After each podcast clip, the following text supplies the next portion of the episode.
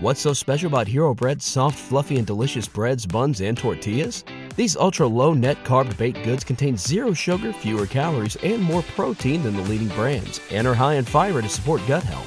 Shop now at hero.co.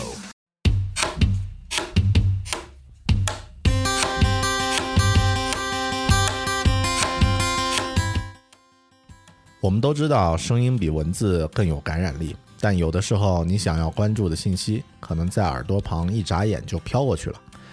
大狗熊也想在播客的介绍文字里加入更加详细的内容与信息，但其实我有一些感受呢，想用更加个人化的方式与你交流，而不只是发出信息。我更想和你互动。想来想去呢，还是邮件的形式比较合适。从二零一五年六月开始，大狗熊将把制作每期音频播客和视频背后的故事，以及我自己在这一周的感受火花，以图文邮件的方式呢发送给听友。如果你想要收到每周一期的《狗熊说周刊》，请在你习惯的任何社交网络呢，把你常用的邮箱地址呢发给大狗熊。我的邮件呢是 bear at beartalking 点 com，也就是 b e a r at b e a r t a l k i n g 点 com。我的微博呢是 i 大狗熊，可以直接发送私信告诉我你的邮箱，也可以通过微信 bear big talk 或者是狗熊有话说啊，搜这几个字搜索得到的。加认证的微信公众号呢，就是我可以在添加之后呢，留言把你常用的邮箱呢发给我。如果能够在给出邮箱的同时，简单介绍一两句你是谁，什么时候开始听狗熊的节目，或者其他一些想要说的话，那就更好了。咱们不必随时互动，但当你打开邮箱时，你会发现装满了我这一周声音和生活的信。就在那里，随时等着你，就像一个值得信赖的老朋友。这样的感受应该会是一种全新的体验吧。感兴趣的话，就请用上述的方式留下你的邮箱吧。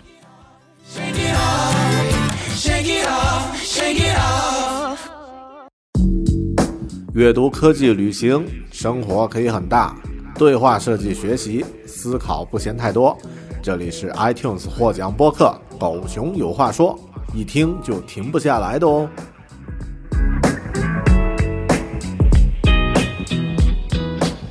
When the days are cold and the cards all fold and the saints we see are all made of gold. When your dreams all fail and the ones we hail are the worst of all and the bloods run stale.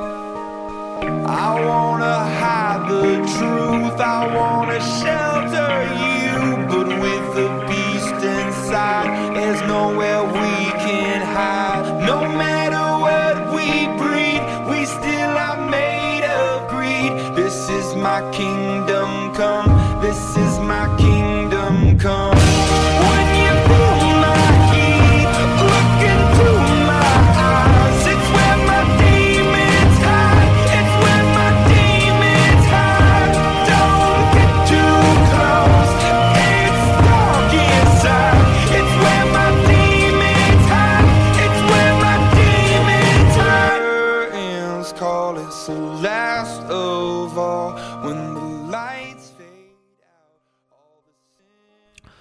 Hello，你好，欢迎收听独立知识型脱口秀《狗熊有话说》（Bear Talk），我是大狗熊。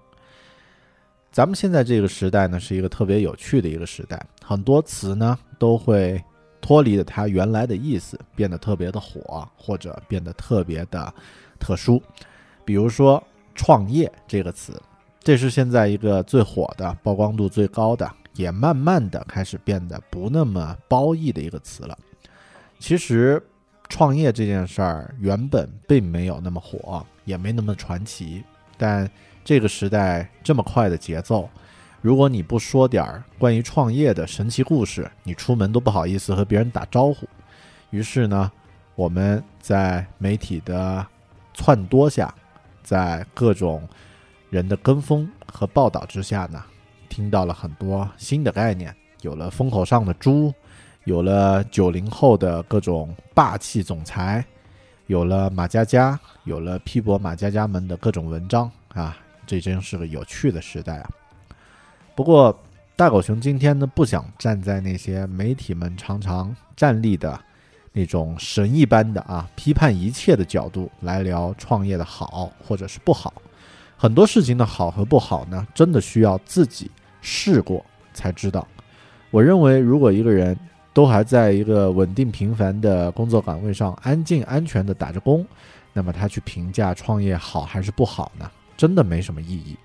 今天呢，我还是想和你聊一聊创业这个话题，但更多呢，我想具体聊一些对我自己和对听到这期节目的人都会有些帮助的内容。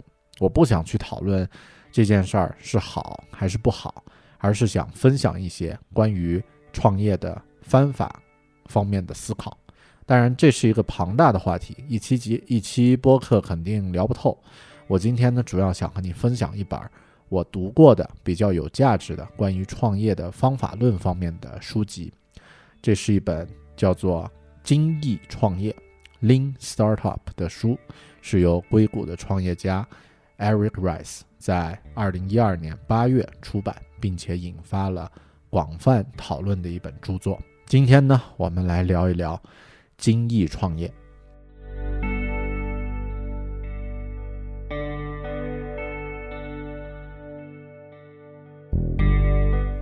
老样子，既然要聊《精益创业》这本书，首先先来聊一聊作者和他的理论。精益创业啊，这四个字是“精”是精益求精的“精”啊，精神的“精”；“益”呢是有益、有意义的，这个是怎么 怎么怎么说呢？就是益达那个“益”啊，有好处的那个“益”。精益，呃，精益创业呢是一种发展商业模式与开发产品的方法。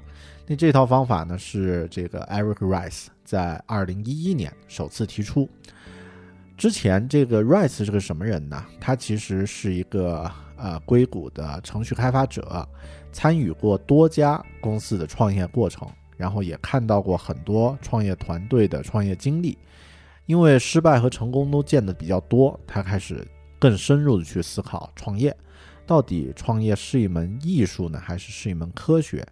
在这些各种各样的案例背后之后，有没有一套固定的套路可以去借鉴和遵循？在经过一些自己的思考之后呢，他提炼出了一套理论，也就是精益创业这套理论。这套理论其实借鉴了精益制造。呃，如果大家了解制造业的一些基础的话呢，应该知道。在近几十年呀，日本的这个制造业呢，其实是远远的领先于世界水平。呃，不是指它的这个工艺如何如何好，而是它整个这个生产管理的这套体系，其实就是使用了精益制造 （lean lean manufacturing） 啊这一套方法。但是呢，这个呃，因为是跨了行业了，Eric Rice 就把精益制造的一些理论，包括加上他自己做这个程序的，加上一些程序设计的理论呢，把这些概念啊移植到他自己的这套这个精益创业的这套理论中，啊，总结出了一套系统化的方法论。这一套方法呢，嗯，可以说有很多关键词，或者说有很多需要去注意的一些嗯一些概念吧。如果遵循这样的概念的话，创业成功的几率呢会大很多。比如说，嗯，可以像这个商业假设驱动的试验啊这样的方式，也可以呃遵循快速去更新产品这样的这样的思维方式。还有呢，像验证式学习这样的方式呢，来缩短长产品的开发周期，让创业团队呢集中出更多的时间和机会。呃，整体来说呢，其实 Rice 他是认为，这个新创团队如果愿意投资他们的时间在快速更新产品与服务这个方面，来给早期的使用者进行测试呢，那么他们便能减少市场的风险，避免到避免掉早期计划所需要的大量的资金、昂贵的产品上架需要的时间和精力啊，然后呢，避免大量的风险。这个呢是这套东西。嗯，说起来其实好感觉好像很抽象啊。那就我的理解，精益创业呢，其实和做软件开发非常的像。软件行业里面呢，有一个管理模式叫敏捷开发管理，那里面呢有了很多呃一些做程序的方法，比如说先做出一个最小的可用产品啊，呃后面我们会讲到就是 M MVP，呃那然后呢这个做一个原型的建模，那这些呢其实都是在软件开发理论的一些方法，嗯追求快速的版本迭代。还有呢，就是时刻保持与客户的接触，然后获得反馈。其实这些都是做软件的时候要有的一些方法。但是这个我指的是现在啊，就是现代的这个软件开发。呃，精益创业这套理论呢，其实可以理解为软件开发模式的一种延续。呃，里面提到了几个特点啊，比如说刚刚说这个最小可用品，那这个东西其实就是。可以理解为一个样品、一个模型、一个最简化的一个比较粗糙的东西。那它具体是指创业者或者新创新产品的这个创意呢？呃，用最简洁的方式呢开发出来，可能是一个产品的界面，也可以是能够交互操作的胚胎原型，甚至是一个 Keynote 或者 Flash 做的一个交互的一个呃一个一个呃一个 demo。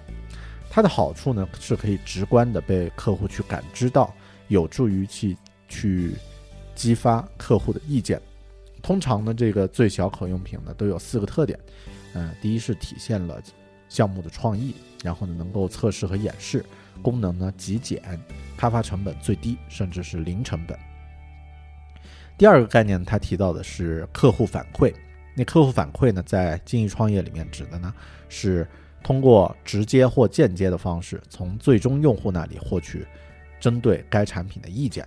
通过客户反馈渠道呢，了解关键信息，包括客户对产品的整体感觉呀，客户不喜欢或者不需要的功能点，客户认为需要添加的新功能点，客户认为某些功能点应该改变的实现方式等等等等。获得客户反馈的主要方式呢，是现场使用、实地观察。对于精益创业者来说呢，一切活动都是围绕客户而进行，产品开发中的所有决策权都交给用户。因此呢，如果没有足够多的用呃客户反馈呢，就不能称之为精益创业。第三个概念呢，叫做快速迭代。那快速迭代呢，是指针对客户反馈意见，以最快的速度进行调整，融合到新的版本中。对互联网时代来说呢，速度比质量更重要。客户需求呢快速变化，因此不追求一次性满足客户的需求，而是通过一次又一次的迭代，不断让产品的功能丰满，所以才会有了像微信一年发布十五个版本啊，呃这样的一些一些呃产品的案例。OK，那这些呢就是关于精益创业的一些基础的概念。听起来抽象的话呢，我们来听一两个例子吧。我在读这本书的时候呢，其实印象最深的一个例子是 Eric Rice 作者呢自己工作中的一个经历。他之前做的一个创业项目呢，是一个虚拟的社区游戏。那其中呢，就有一个功能是，当一个用户操作自己的虚拟人物，从其中一个场景要去到另外一个场景的时候呢，中间那个经历的路程的。呃，动画效果的运算呢，非常的麻烦。其实这个大家可以想一下，比如说现在你打开一个虚拟社区，你现在在一个医院，然后呢，你要通过这个小路走到医院，呃，另外一条呃街道的这个呃酒馆，那这样的一条路线，在程序里面其实是需要去运算的，而且是需要去结合它的路面。它的这个道路的这个呃交通情况去算出来，才能做出那个动画效果，而且呢还要考虑有没有人互相之间会挡住，会这个会干扰。那 Rice 他们在这个团队做这样的一个动画的时候，实际上碰到了很大的麻烦，他们做不出来这个效果，于是呢他们就做了一个简洁版。就是偷工减料了。如果你在医院，这个用户点了一下小酒馆呢，这个人物在医院那里的人像就会消失，然后在小酒馆那里就出现，也就相当于他瞬间移动到了那里。他们发布的时候呢，都觉得很丢人、很害羞，不好意思说 这是他们做出来的，因为这个，呃，在内行来说就就知道啊，这个是做不出来嘛，做了一个投机取巧的一个方案。但是让他们非常意外的是，这个功能呢，最后是。所有测试的用户最喜欢的一个功能，那其实，呃，大家之前都没有想到，就是这样的一个工具，或者说这样的一个效果，反而会让用户留下深刻的印象。那这个呢，就是他们在实际操作的时候呢，结合了客户客户反馈这样的一个重要的一个元素，然后呢，让自己的产品呢变得不一样。呃，知道了客户真正的需求，那这个其实我们现在很多时候做一些东西都会闭门造车，自己去虚构用户会怎么想，其实用户不一定是那么想的。呃，这个呢是我在读精益创业的时候看到的一个印象非常深的例子，那非常能够拿来对它做一个对精益创业这个词呢做一个概括的描述。OK，这个就是我们。呃，第一部分先闲聊一下关于精益创业的一些呃基础。接下来呢，我来摘录一下自己在读这本书的时候看到的一些内容，我觉得很有很有意义的、很有质量的一些句子呢，摘抄了以后和你分享一下。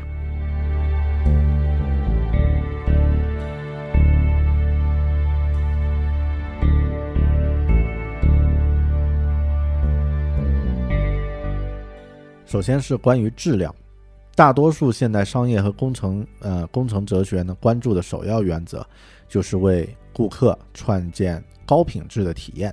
这也是什么六西格玛呀、设计思想呀、极限编程呀、软件工艺运动它的基础所在。这些对于质量问题讨论的前提是，企业已经了解哪些产品特质在顾客眼里是有价值的。而新创企业做这种假设是需要冒风险的。通常情况下，我们甚至不确定谁是顾客。因此，对于新创企业而言，我信奉的质量原则是：如果我们不知道谁是顾客，我们也不知道什么是质量。其实这句话呢说的非常的透彻。假设苹果公司在做产品的定位的时候，他们有丰富的设计资源、经验和以往的积累。他是知道顾客需要什么东西，知道顾客在哪些呃领域呢认为这个产品的设计是有价值的，他们是知道的，所以呢，他们可以把这个产品的质量呢当做一个重点关注的对象。但是对于一个创新公司来说呢，其实你并不知道呀，你做的那个功能到底用户需不需要呢？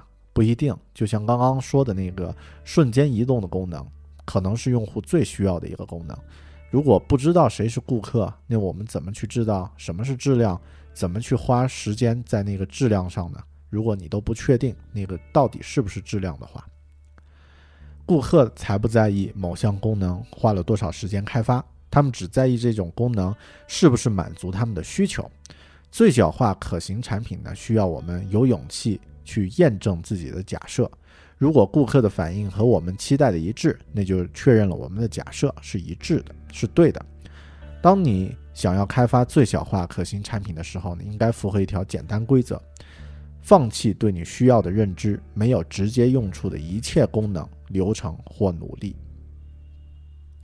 其实这个也是我们现在自己在做一些产品设计的时候遵循的流程。我们通常现在的一些 App 产品设计呢，都会。在一开始不考虑任何设计界面，而是先把这个产品的功能和流程界面呢严格的做出来，然后呢和客户或者是我们自己的产品的话，就自己进行讨论，确定它的这个整个操作流程没有问题之后，再去考虑哪些部分会花多少的时间和精力去投入多大的工作量去做开发。如果一来就考虑很具体的。设计呀，构架呀，那其实不一定，很多功能其实不一定是用户真正需要的，你也不知道，因为没有实际检验过。另外，他提到了一个关于保密的问题啊，这个问题挺有意思。作为一个新创企业，想要你的构想、公司或是产品不为人所知呢，几乎不可能，更不要提竞争对手了。这本身就是新创企业特有的挑战之一。之所以需要建立一个新团队去实现这个构想呢，是因为你相信，在开发、测量、认知的反馈循环中呢，你可以比任何人推进的更快。如果这是真的，那么竞争对手知道什么都无关紧要。其实这一点我觉得说的也特别好。很多时候我们都会觉得。我有一个很好的想法，你这个想法呢，不能让别人知道，因为它涉及到保密。那其实，坦白来说啊，假设我大狗熊在中国，呃，在昆明、在云南、在昆明这样的八线城市能够有一个想法，你能确认你这个想法在一线城市没有人想到吗？啊你能确认在你的同龄人中没有比你更聪明的人有这样的打算吗？然后你能确认，哪怕中国没有的话，国外不会有更厉害的人有这样的想法吗？甚至把他们做出来吗？然后如果真的大家都有这样的想法的话，你的执行力和别人的团队的执行力是不是你的就一定强，一定能做出来呢？所以，我们很多时候去想什么啊？我做一个好想法啊，就是怕 BAT 啊，这个这样的巨头来偷我的概念和想法。你实际上可能你想的太多了。是的，所以这也是我现在关于保密的一个呃一个一个认识吧。另外呢，他提到了这个一家新创企业的工作应该做些什么事儿。首先呢，是严格测量目前企业的状况，正确评估。其中揭示的现实真相。第二呢，是去设计试验，从而了解如何让真实的数数据啊，向商业计划中的理想目标靠得再近一些。这个听起来当然好像有点儿，呃，有点抽象啊。好的，呃，另外呢，他还提到了带动新创企业成长的增长引擎呢，主要有三种：病毒式、粘着式和付费式。呃。这几条其实我现在还在消化，所以呢，暂时无法和你分享更多啊，只能说一下它的一个概念。然后呃，他说到了一个一次装一个信封的做法，那其实呃，这个呢是呃我之前的一个常识概念有混淆的呃一个一个很重要的一个点。这么说吧。呃，我们小的时候可能都听过一个说法，说，呃，如果呃让你把一些事儿把它分解出来，然后呢，呃，这个和一次把整个事儿的这个所有流程做完，这种相比，哪种效率会更高呢？举个例子啊，就是比如说现在你有五封信要去写，你是一次先把所有的信封全部写完。再去写所有的正文内容，然后呢，再去把这个正文呢放到这个信封里面，再去沾胶水，再贴邮票，然后放到旁边，是这样的流程快一些呢，还是一次先写正文，然后写信封，然后装进去贴贴呃贴胶呃封胶，然后呢贴邮票，这样一个流程弄完了再弄下一封，哪个快？我觉得很多人可能都会和我一样吧，去觉得啊，那肯定是一次写完五封正文，然后呢再一次全部装进去，然后呢再去贴胶水，再在这个贴邮票，那这样的话应该会快啊。但实际不是这样，真的，实际不是这样。试验反复的试验都证明，你一次完成一封信，再去做下一封信，这种流程呢，其实效率会更高。那这种流程的做法呢，在精益生产里面呢，被称为单件流啊。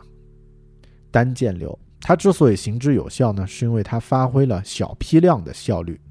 当我们需要去执行阶段性工作的时候呢，所谓的批量是指一次有多少工作从一个阶段进入下一个阶段。为什么一次封装一个信封看似较慢，却能更快的完成工作呢？是因为我们的直觉呀。我们考虑这个问题没有真正去做试验，而是在脑子里面凭直觉来判断。我们的直觉没有把分拣、堆叠，还有在中途去移动一大堆半成品信封这些额外的时间呢计算在里面。重复同一个工作看似效率更高，是因为我们一厢情愿地认为一项简单的工作重复的越多呢，会做得越好。但是不幸的是，在这种以流程为主的工作上呢，个人表现没有整体系统表现那么重要。大多数批量的数量工作呢，很容易随着工作时间的延长而增长。每次要把批量向前推进呢，都会导致额外的工作返工、延误和干扰。所以每个人都想以更大批量来工作，试图把间接成本降到最低。但这种情况呢，其实是被称为大批量的死亡螺旋，因为你只要陷在里面就拔不出来了。他的这段话其实对我来说影响特别大。我们自己在，嗯，这个。做 App 开发的这个这个工作上呢，最夸张的时候，同时手上做着五六个、五个左右的这个项目，然后我们人又很少啊，三四个人，那这样的情况呢，就每个人同时都会想着两三个东西，那甚至比如说像我自己做设计，有有一段时间有多分裂呢？呃，早上做鬼故事的这个界面的设计啊，中午呢做一个这个。呃，另外的音乐的产品的这个界面设计，下午呢做一个呃工具类的这个产品的界面设计，他们的色系风格完全不一样。你这样的话，效率其实完全没有集中精力去做一个产品，做到呃这个进入下一个流程再去完成新的东西，这样的流程要来的效率高。那软件设计是这样的话。其实生产也是和软件是一样的，因为我们现在的生产就是做软件生产嘛。好的，那这个呢是关于书中摘记的一些东西。这本书里面其实有很多非常精彩的一些句子，或者说一些概念理论。那这里呢，我呃因为时间关系就不一一给大家念了啊，摘抄了刚刚说的这几条，我自己觉得很有价值的，和你分享一下。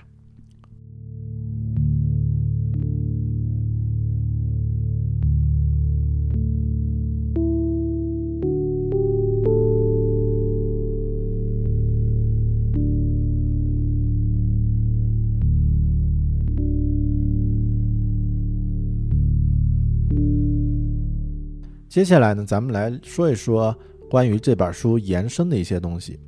首先呢，这个 Eric 他给创新企业、创业企业和创业家呢做了自己的定义。那创创业企业呢是叫 startup，创业家呢 entrepreneur。那这两个词呢，其实他的认为是创业公司是在高度不确定的情形下进行产品或服务创新的一个机构。那这里的要件呢，包括机构、产品、创新和不确定。机构这个词其实比较广泛，一方面呢是表表明创业不只是一两个人、一两个天才或者是一个研发小组，而是一整个职能完备、管理规范的团队。其次呢是表明创业并不是只是车库公司的专利，一些大组织或者其中的部门也可能在创业。至于产品呢？呃，可以是各种有价值的东西，那不一定是呃具体的商品啊。创新呢，当然也可以体现在很多方面，呃，新的技术应用啊，新的业务模式，甚至是新突破一个客户、一个客户群，都算是创创新。不确定啊，这个因素很重要，说明创业过程中呢，一定会存在一些无法预见、无法把握的外部的因素。嗯。其实从这个点来说，咱们中国的很多创业公司并不算是创业公司，为什么呢？因为它如果从技术到产品到目标市场都完全复制他人的公司，那其实呢并不是一个真正的创业企业。嗯，这个例子我就不举了，比较比较那个啊，你们懂的。好的，然后另外呢是这个。Eric 他其实把精益创业这套模型啊提炼为呃一个循环，就是首先第一步是 build，就是建造；第二步呢是 measure，是测量，也就是衡量；第三步呢是 learn，是学习。呃，那这个建造呢其实是呃先有了想法，对吧？然后呢你开始去 build，build 什么呢？build 你具体的这个产品，产品 build 之后，就是建造出来以后呢，要去衡量它，通过什么衡量？通过数据，通过客户的需求反馈，然后呢，有了数据干之后干嘛？学习，学习之后呢，产生什么？产生新的想法，然后呢，再把新的想法呢变成一个新的产品去建造啊。同样的，又进入 build、measure、learn 这套方法。根据这一套循环呢，创业团队需要先从一个方法开始，然后在层层的循环中持续的去建造、测试和优化产品，为产品呢注入真正的价值。啊，这个呢是它的一个一个提炼的一个模式。但因为整个创业，因为是充满了不确定性的，最终的想法和最最初的想法和之后的现实之间一定存在巨大的差距，所以。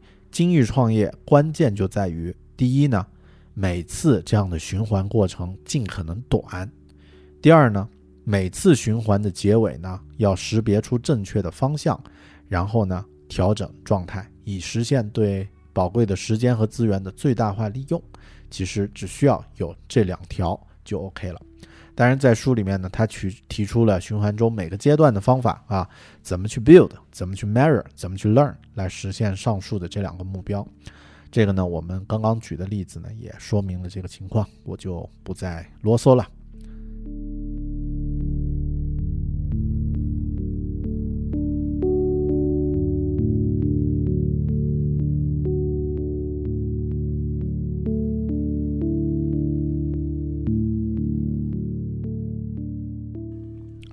因为 Eric Rice 他本人是在硅谷，硅谷呢是目前地球上啊已知的宇宙中最有创业激情和可能性和机会的一个地方，所以呢他在书里也举了一些特别鲜活的例子。那这些例子呢，呃，让我们听起来都特别的，我觉得有很有启发。所以呢，在这一趴专门和你分享一下书里面的几个有意思的例子。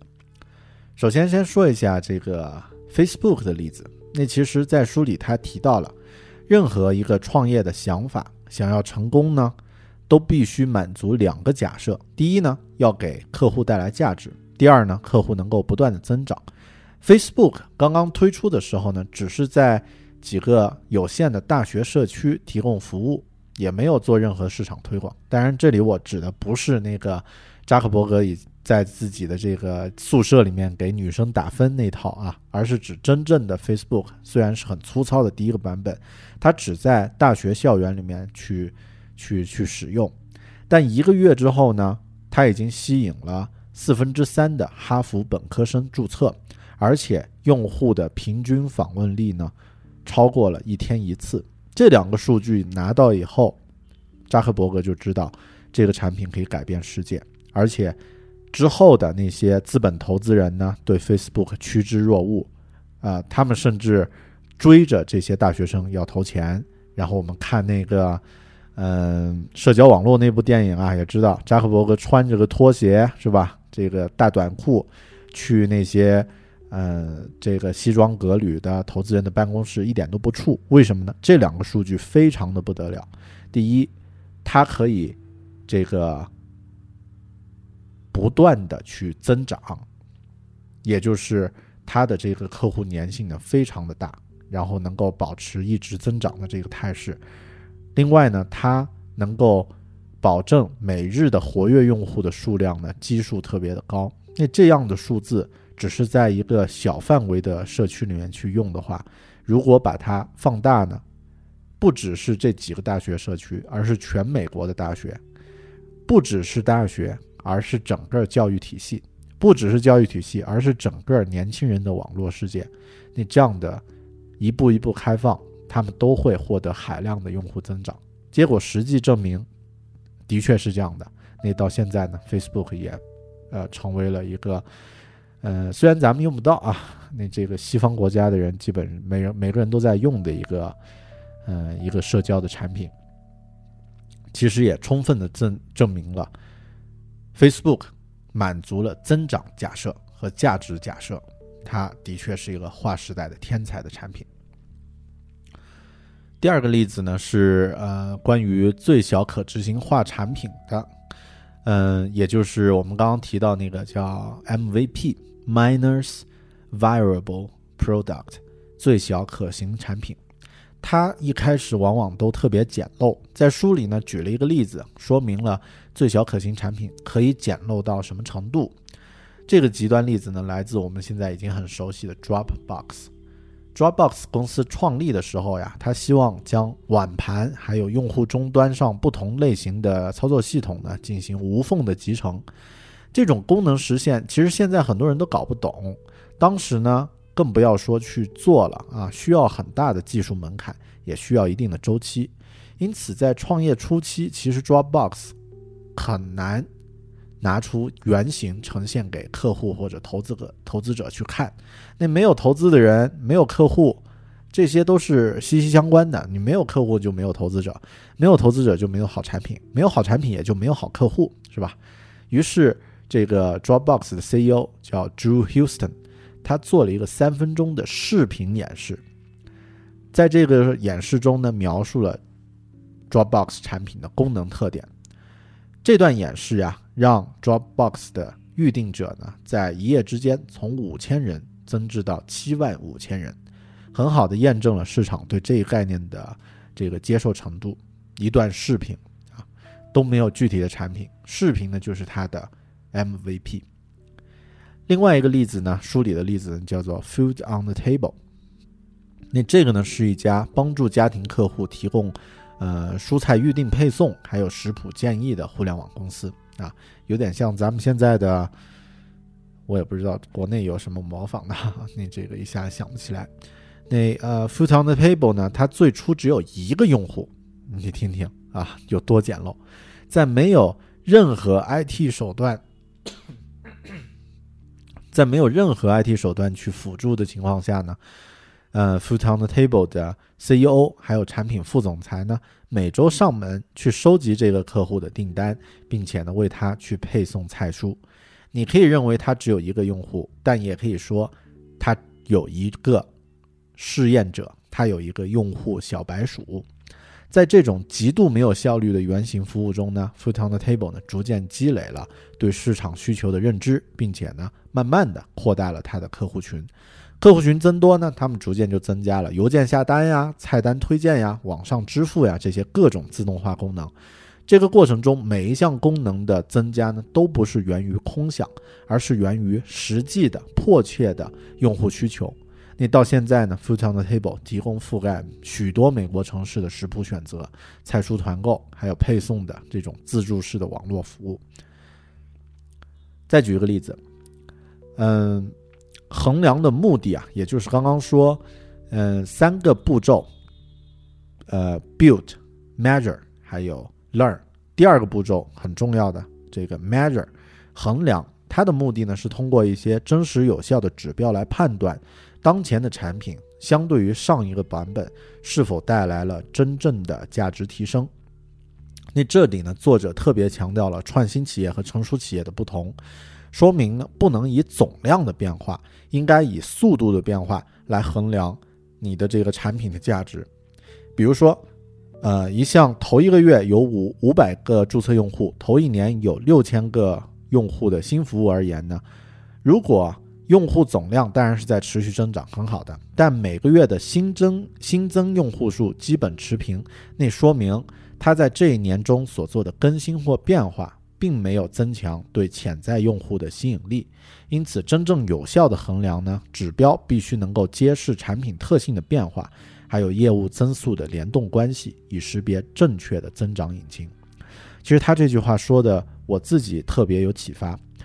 比如说，大狗熊狗熊有话说有一个微信公众号叫“狗熊有话说”啊，英文 Bear Big Talk。那这个微信公号，之前呢，我在应该是一四年初开通了这个账号，但是一基本上没怎么更新，然后偶尔更新一下。然后后面呢，在这个一四年年底的时候呢，我开始做一件事儿，就是保持。每天发一条六十秒的语音，很多朋友都有听啊，那条语音，呃，那这个这个行为呢，其实一方面对我自己来说是一个督促，另一方面呢，它形成了一个稳定的内容输出。那在这个六巡洋语音开始发到现在呢，平均每天我的这个账号的这个增长量呀，都是这个呃十几人到几十人这样的一个状态。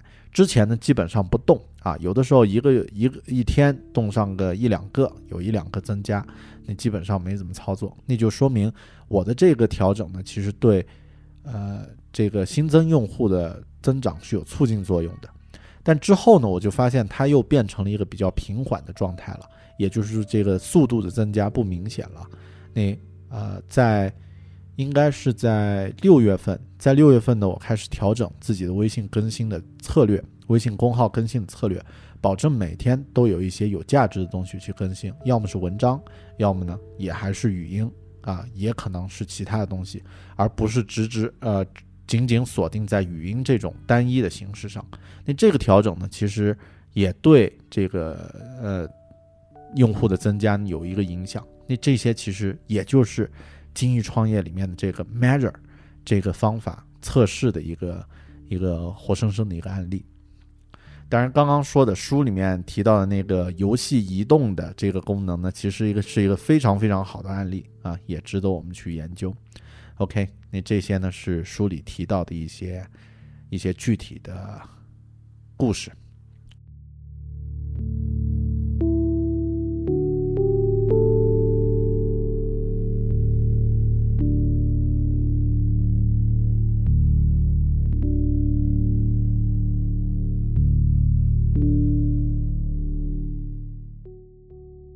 最后，咱们来总结一下吧。有的人可能会觉得。哎呀，这么高冷的话题，关于创业啊，啊，startup 很干货，很长见识。但是对我来说，然并卵啊，然而对我来说并没有什么卵用。我坐办公室，又不搞互联网，又不是马佳佳，又不是什么风口上的猪，这套东西呢，离我太远了。我还是老老实实做一个安静的工作的美男子啊。那其实并不是。举个例子吧，精益创业这套原则，它当然是来自于互联网行业。啊，是软件开发的一套新的模式，但它其中背后的这一套客户验证的这套思想呀，就是客户需求的反馈验证这一套思想，其实在很多传统领域、非 IT 的领域呢，一样也被用的特别的呃多，甚至是已经形成了一套非常呃传统的测试方法了。举个例子，像拍美剧。往往呢，拍一部美剧，在开始投资之前，都会先拍摄一部十几分钟的先导片，来交代主要人物的关系啊、矛盾冲突、故事背景，啊，先拍一个叫 pilot。如果大家看美剧，应该知道有一个，呃，就是相当于是这个测试片的一个概念 pilot。然后呢，他会邀请这个测试片呢，会邀请几十位。观众或者上百位啊，来参加一个小型的试映会，再根再根据观众的反馈呢，来决定剧情需要做哪些修改，是否需要调整演员，是否决定呃，以及这个事儿是否真的要拍啊。在每一季结束的时候呢，制作方又会根据收视率还有观众的意见呢，来决策是砍掉这部剧呢，还是订购新一季的内容。这种周拍季播的形式，把所有的决策权交给观众，让制作方的投资以及失败的成本降到了最低。这是一种典型的精益创业的方式啊！像我喜欢的那个美剧《生活大爆炸》（The Big Bang Theory），那一开始的这个 pilot，其实里面，呃，只有两个演员，就是 Sheldon，呃，Sheldon 和这个 Leonard 两个人。然后呢，这两个人穿的呢，也是那种真正。在生活中，你可以看到那个黑色的 T 恤呀，啊，这个黑色的深色的那个呃套头衫，啊，也不也不夸张。然后呢，这个还有一个女性角色，呃，然后这个 Leonard 呢还，呃呃，这个 Sheldon 还去抢 Leonard 的女朋友什么的，就是感觉不怎么好看。但是正式版出来的时候呢，就有四个角色啊，Leonard、Sheldon，呃，这个。呃，Wallwoods 还有这个 Raj 四个人啊，也有印度人，也有另外一个猥琐的啊，这个科学家，他们都穿的很花哨。然后呢，这个故事情节就特别丰富。那这个就是根据呃之前 Pilot 的大家收集的意见来进行的修改。所以这种呃方式呢，其实很多行业里面都可以看得到。其实哪怕是对我制作播客而言，精益创业呢也有很多可以借鉴的方法，但是具体呢我会去操作。嗯，不过话又说回来，理论呢只是理论，而且呢都只是别人家的理论，是否能成为你自己的东西呢？还需要每个人去实战和总结。这部书里面的案例和故事都非常精彩，但我还是觉得，再精彩的案例和故事都是别人的。如果你能把它真正用到自己的工作或者是生活中，那才是真正精彩的故事。也希望有朋友能够和我分享你的和精益创业相关的故事。谢谢你收听这一期《狗熊有话说》。如果你有任何的意见反馈，就和我刚刚提到的微信公号。Bear Big Talk，狗熊有话说来互动，也欢迎大家在订阅我的邮件啊，这个狗熊说周刊每个星期都会发出。订阅账号呢是 bell，呃，说错了啊，应该是你可以把自己的邮件呢发送到 bell at bell talking 点 com 这样的一个邮箱去申请。OK，然后呢，大家也可以在新浪微博关注我的微博，呃，i 大狗熊。OK，这一期节目关于精益创业，也是关于另外一种思维方式的这个了解吧。希望你能喜欢，咱们下期再见，拜拜。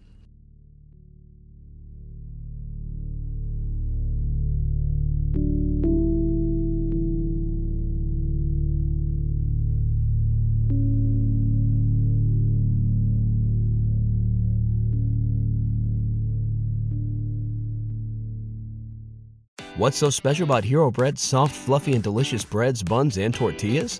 These ultra low net carb baked goods contain zero sugar, fewer calories, and more protein than the leading brands, and are high in fiber to support gut health. Shop now at hero.co. Everybody in your crew identifies as either Big Mac Burger, McNuggets, or McCrispy Sandwich, but you're the filet fish Sandwich all day. That crispy fish, that savory tartar sauce, that melty cheese, that pillowy bun.